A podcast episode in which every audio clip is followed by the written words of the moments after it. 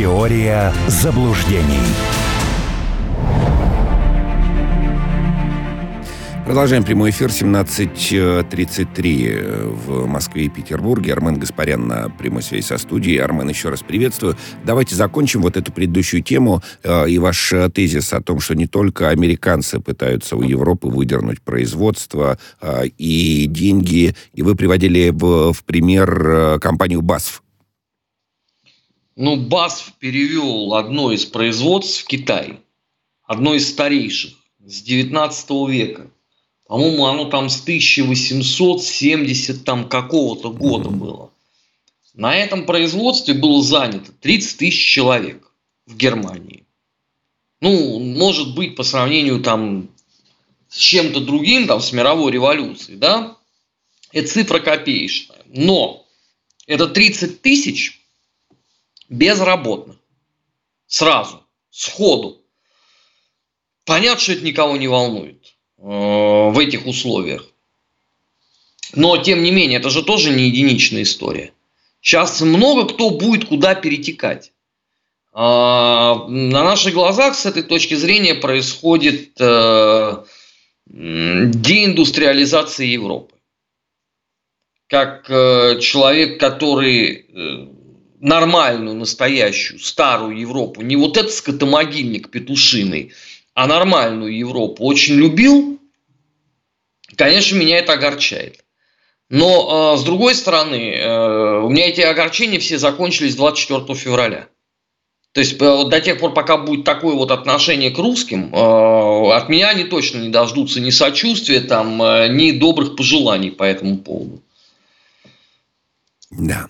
Так, ну поехали. У нас просто масса новостей. Мы даже вы не успели обсудить все вот э, то, что было запланировано на, на, на первую половину. Давайте там, я попрошу вас, так сказать, в, в, таком режиме Блиц. Эксперты МАГАТЭ не нашли грязную бомбу на Украине. Об этом говорит э, Гросси на 27-й конференции сторон э, рамочной конвенции ООН об изменении климата в Египте. Вот говорит, что мы смогли подтвердить сложные формулировки. Отсутствие признаков, смогли подтвердить отсутствие признаков использования ядерных материалов не по назначению. Э, сомнения какие-то были по этому поводу?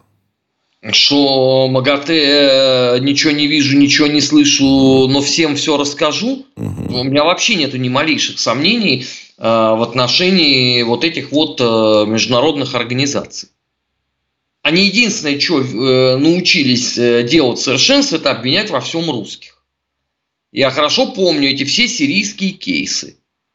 А равно как и продолжение э, их, когда э, видеоролики э, снимались в Норвегии, в ангаре. Естественно, об этом сейчас уже никто не вспоминает. Это все неинтересно стало сразу после того, как правда вылезла.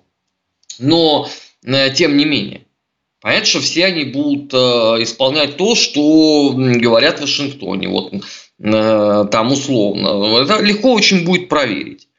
Сейчас э, республиканцы инициируют в Конгрессе э, проверку выделения Украине средств. Главное их расходы. Понятно, что в свойственной себе манере этот быдло все киевское, они начнут орать. Ну, потому что а, объяснить, куда все девается, они не могут, ну, ни при каких обстоятельствах, да. И если они сейчас перегнут палку, а такая опасность тоже есть, э, всплывет э, замечательная такая папочка, называется она Ермак. Со всеми вытекающими последствиями. Ну, от такого балласта все равно э, придется избавляться. Ну, то нет, и сделают ничего, кроме омерзения, они при этом испытывать не будут. Ну а что, они хоть одного там деятеля из Афганистана спасли? А туда все-таки поболее вложили. За 20 лет это 3 триллиона долларов. 3 триллиона. Да, это тоже не хреновая цифра. Но тем не менее забыли, перелистнули и пошли дальше. Э, послушайте, еще во времена Буша второго у них э, появилась чудесная доктрина. Нам не нужны вечные союзники. Союзники должны быть ситуативные. Вот на данную конкретную минуту. Вот они нужны, тогда они будут союзниками. Не будет нужды в них. Пошли к чертовой матери. Ну, вот они это и показывают. А, в, еще одна тема, вот конкретно ваша, в, в Беларуси. А, Минск направил более 10 поручений об оказании правовой помощи по уголовному делу о геноциде э, белорусского народа в годы Великой Отечественной войны. А, будет доби... Э, Минск будет добиваться их исполнения. А, генпрокурор белорусский Андрей Швед об этом говорит, что направили поручение в Германию.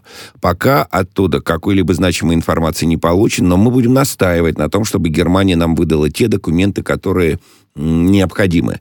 А пойдет э, Германия на сотрудничество по этому вопросу? Я не очень понимаю, вот правда, какие документы нужны белорусам. Вот, для меня это загадочно по поводу геноцида э, граждан во Второй мировой войне. Но учитывая, сколько всего издано в Беларуси, учитывая, сколько есть в наших архивах, и это все не проблема, я не, я не очень понимаю просто, э, какие дополнительно э, нужны документы. Э, они все хранятся во Фрайбурге, в военном архиве. Я не слышал, чтобы кто-то там дополнительно всем этим занимался. Но опять же, тут надо понимать, что они конкретно хотят запросить. Я просто подробностей вот этих не знаю. Потому что для признания геноцида там уже давным-давно все есть. Э, не надо даже э, лишний раз э, как там суетиться. Если речь идет там про какие-то дополнения по каким-то эпизодам, ну, не думаю, что это будет колоссальной проблемой. Вот правда потому что все там достаточно хорошо известно. Это вот совпало еще с одной новостью на эту тему э, от э, Бориса Грызлова, российского посла в, в Беларуси. Он опубликовал статью «Есть что помнить» на сайте посольства э, в отмечаемый в среду Международный день против фашизма и антисемитизма. Ставит э, Борис Грызлов э, такие вопросы э, по поводу резолюции в ООН. Резолюция напрямую касается борьбы с героизацией именно гитлеровского нацизма. Против такой борьбы и проголосовала Германия в ООН. Ну и типа хотелось бы узнать, сколько граждан ФРГ дали своему правительству право голосовать против борьбы с неонацизмом. Задается вот таким риторическим вопросом Борис Грызлов. Ну, абсолютно... на этот риторический да. вопрос очень легко ответить. Э, на него ответила Аналена Бербак, которая сказала, что ей наплевать абсолютно, что там считает электорат германский. Угу. Но она говорила по поводу Украины, но я не думаю, что по остальным э, вопросам у нее э, принципиально иная какая-то точка зрения. Может, я, конечно, ошибаюсь, вот, но суть по тому, что творится, вероятнее всего, так и есть. Но да, плевать все равно на электорат. Да, но электорату, а вот так я задам вопрос. А электорату плевать на этот вопрос? Мы же слышали Шольца, помним заявление, да, но, дескать, хватит каяться. А, все время, э, время э, раскаиваться прошло, да, мы слишком долго каялись, говорит э, Шольц. Я его перефразирую, это недословно. Говорил Шольц. Но, в общем, парит ли вопрос неонацизма, нацизма, героизации и так далее немецкий электорат электората?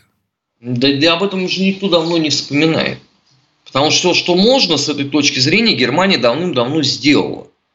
Просто э, вот для понимания, да, э, все вот эти вот прибалты, э, западные украинцы и прочее, они дали очень хороший козырь немцам.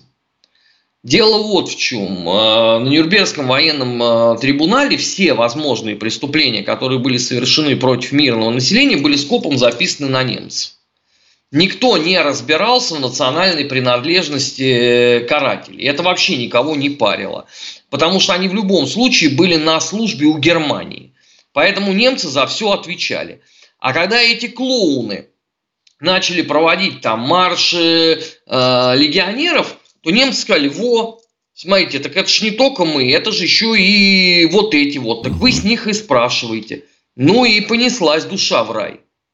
И с этого момента в Германии начали аккуратненько сначала, но сейчас я не могу сказать, как там обстоят дела, потому что по понятным причинам, э, которые называются санкции, я не могу туда поехать за книгами. Но то, что вот было несколько лет назад, Это так-то очень интересно. Значит, э, на протяжении там 60 лет они писали, да, там, значит, вот эти шуцманшафт батальоны э, проводили, значит, террор, а потом фраза немножко изменилась. И она стала звучать в массе своей как шуцманшафт батальоны, набранные из местного населения. Угу. То есть, понимаете, да? Да, Мы да, да, акцент, конечно, да, да, да, да, да. То есть это э, в определенном э, смысле ну, облегчало им э, роль. И это для них была такая хорошая история. Но дальше просто дело не пошло. А то, что Германия голосует, ну вы же видели, как вон это происходит. Там ходит человек и раздает, и следит, за что вы конкретно голосуете. Ну, это просто вот, чтобы иллюзий не было даже по этому поводу. Поэтому к этому надо относиться спокойно. Да, так, э, идем дальше. В Китай, простите, власти Тайваня выделили 50 миллиардов э, тайваньских долларов, это чуть больше, чем полтора миллиарда э, долларов США, на разработку и производство военных дронов. Администрация Тайваня планирует наладить производство беспилотных летательных аппаратов в течение трех лет. Ну и вот тут подчеркивается, значит, война на Украине подчеркнула безотлагательность подготовки к конфликту в Тайваньском проливе и решающую роль дронов в таком конфликте Сегодня еще там э, тайваньский руководитель выступил и сказал, что это не просто э, существует угроза, а есть очень серьезная вероятность, что в ближайшее время Китай э, якобы нападет э, на Тайвань. Ну, во-первых, по поводу дронов Украина тут не первая была. Первым э, был армяно-азербайджанский конфликт на территории Нагорного Карабаха, где дроны решили э, в октябре 2020 года э, исход кампании Украины это только зашлифовало. Все посмотрели и сказали, да, надо, наверное, именно этим и заниматься. Другой вопрос, что здесь э, это все может не помочь абсолютно.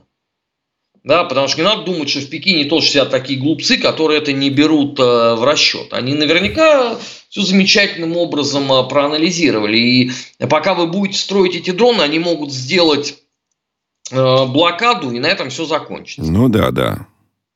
Вот, а кроме того, там же не только э, Пекин э, сейчас с Тайванем, то я вам могу еще три точки назвать, где может полыхнуть в любой момент. То есть это может вообще весь мир захватить, в принципе. Э, ну, потому что играют на всех досках э, американцы. Им-то без разницы, это ж не у них будет происходить. Да, а вот мы как бы во всех э, этих историях будем завязаны, это точно совершенно. Во всех трех. Ну да, вы имеете в виду, наверное, Сербия, а, Ближний Восток, Иран и... А, а третье? Э, Сербия, Косово, э, Иран, а ну, КНДР еще. А, ну да, КНДР еще, да, еще КНДР, да, да, да. Да, э, ну вот эта история, она тоже вот как, как бренды во время военных операций раскручиваются, вот любопытно тоже, да, мы с вами, вы, так сказать, подчеркнули э, и вспомнили э, историю в Наргорном Карабахе, именно тогда ведь весь мир узнал об Байрактарах, и действительно это была такая э, военная операция, похожая на рекламу Байрактаров, в общем. А, но теперь вот на Украине я не знаю, можно ли, так сказать, вот, э, ну, они играют роль, значимую роль, в том числе вот э, там беспилотники Камикадзе и так далее. Но все равно РСЗО, там Хаймарс, например, вот тоже заиграл, и тоже такая рекламная кампания э, прошла вот этого типа вооружения. Согласны или нет? Ну, все, что происходит на территории Украины – это такая выставка достижений военного хозяйства, где Запад э, проверяет э, в бою вооружение и пытается быстренько это продать на рынке э, успешно, э, пока хуторяне не показали как бы отрицательные стороны, потому что они уже обвалили рекламу Байрактаров, потому что сначала же это же позиционировалось как это нельзя сбить. Да он не дает сбоев вообще. Да, русские показали, что это не так. Поэтому изготовитель сказал Украине, что вы давайте это дело завершайте, алло, нам еще надо продавать, а вы косорукие придурки только бизнес рушите. Сейчас, видимо, то же самое будет э, с Хаймарсами. А до этого было еще с Джавелинами. Вспомните. Джавелины, да, Джавелины, да, да, да, да, да. Там много чего было, и все это, извините, это же краткосрочный эффект. И главное, это тут э, быстренько запустить рекламную кампанию в ближайшие там 2-3 недели. А, и показывать сейчас, смотрите, сколько, видите, сколько на хуторе дебилов, они там детей так называют, муралы рисуют, а, уже там праздник иконы какой-то пытались установить эм, э, с святым э, Джавелином и так далее. А потом тема просто уходит. Вот вы когда последний раз слышали по отношению к хутору Джавелин или Байрактар? Нет, нет, давно не слышал. Нет, ну про Байрактар недавно там еще были, там всякие будет, завод не будет, там а, будет поставка не будет. Вот э, только в этом контексте. А про Джавелин так давно совершенно забыли. Но еще там в самом начале, феврале, а, были там всякие видео, как э, а, нашим доставались эти самые Джавелины. А действительно, никто, никто не говорит. Но говорят об РСЗО в большей степени. Говорят об РСЗО. А, ладно, еще внутренняя, внутренняя тематика, внутрироссийская. Уроки НВП. Что думаете по этому поводу? Дело в том, что вот Минпросвещения российский сказал, что занятия по начальной военной подготовке появятся в российских школах в следующем э, учебном году и будут э, внеурочными. Внеурочными.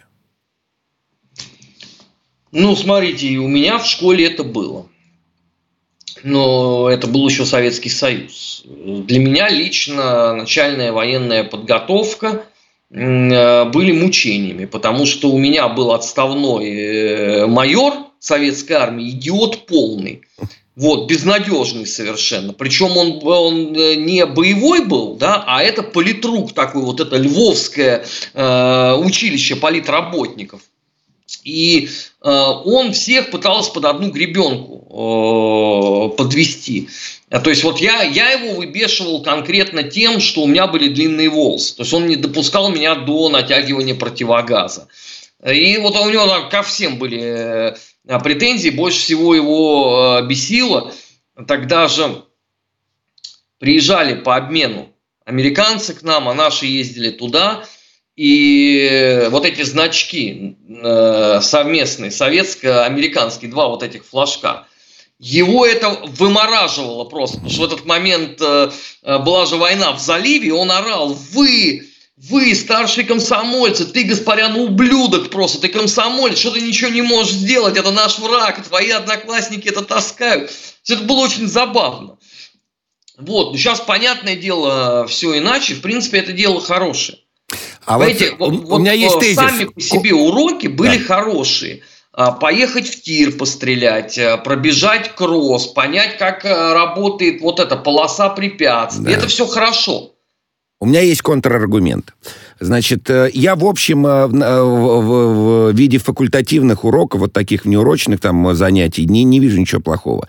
Но, э, так сказать, если это будет обязательно и для всех, то тут возникают вопросы, и вот, и вот они с чем связаны большинство из э, ребят, ну, в смысле, вот этих преступников, э, которые устраивали скулшутинг, они так или иначе, ну, это можно назвать, проходили, э, проходили вот эти НВП. Но они самостоятельно этим занимались, правда.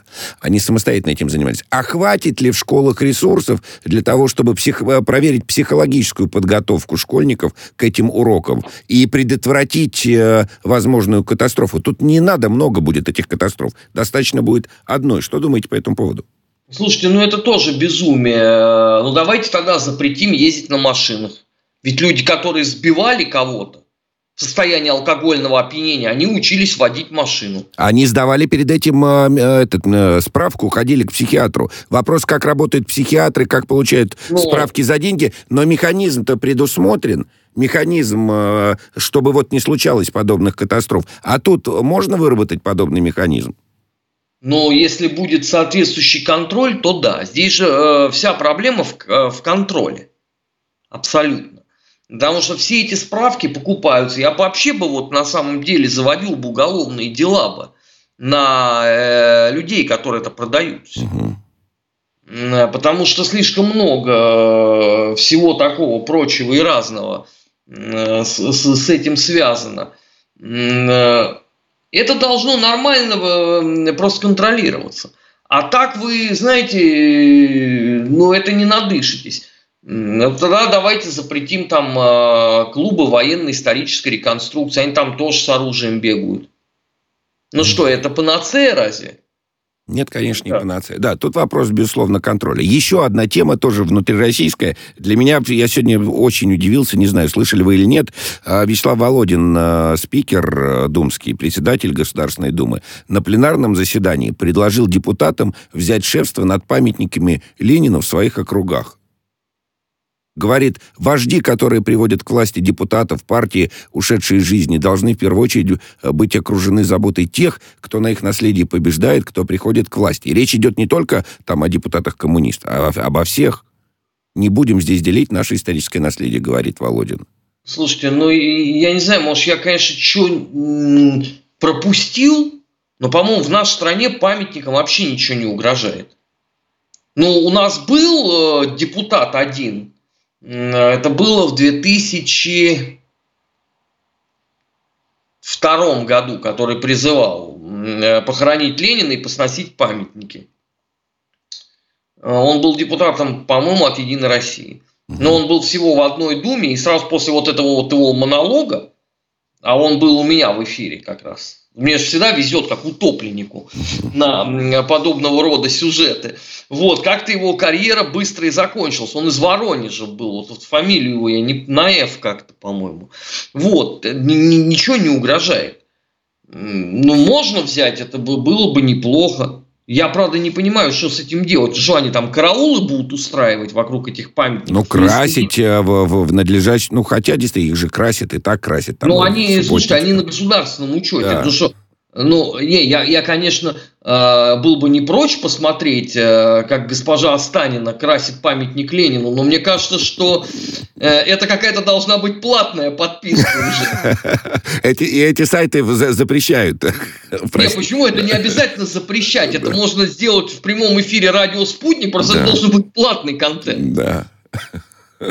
Да, это было бы любопытное зрелище. Ну ладно, хватит иронизировать. А вот если действительно, вот э, если мы возьмем просто чисто символическое, ну вот э, а, это же в каком-то смысле, ну, не, может быть, не переоценка, но какой-то другой взгляд на роль Ленина в, в истории современной Российской Федерации. Разве нет? Слушайте, я не знаю, какой у нас на государственном уровне э, взгляд на Ленина. Вот я не знаю. Я думаю, что это никто не знает. Но президент, что... президент говорил это в, недавно. Помните, классная была история, что и Ленин, и Сталин, и Николай, все наши. Ну нет, это понятно, что все наши, никого не вычеркивают. Просто э, важна еще в том числе коннотация. Ленина ну, да. Владимир Владимирович критиковал за, например, модель создания Советского Союза. Верно. Конкретно выделение Украины, которое вот привело ко всему тому, э, что есть сегодня но есть великое множество вещей, которым у Ленина можно поучиться, которые было бы неплохо сейчас бы э, многим нашим э, политикам э, уметь делать. Должно быть, конечно, уважительное отношение. Другой вопрос, что у нас подлинного Ленина никто не знает. Потому что у нас есть как бы у одних мифы, взятые из русской политической миграции, Э, да, где Ленин там вурдалак, упырь, э, я не знаю, кошмарнейший какой-то.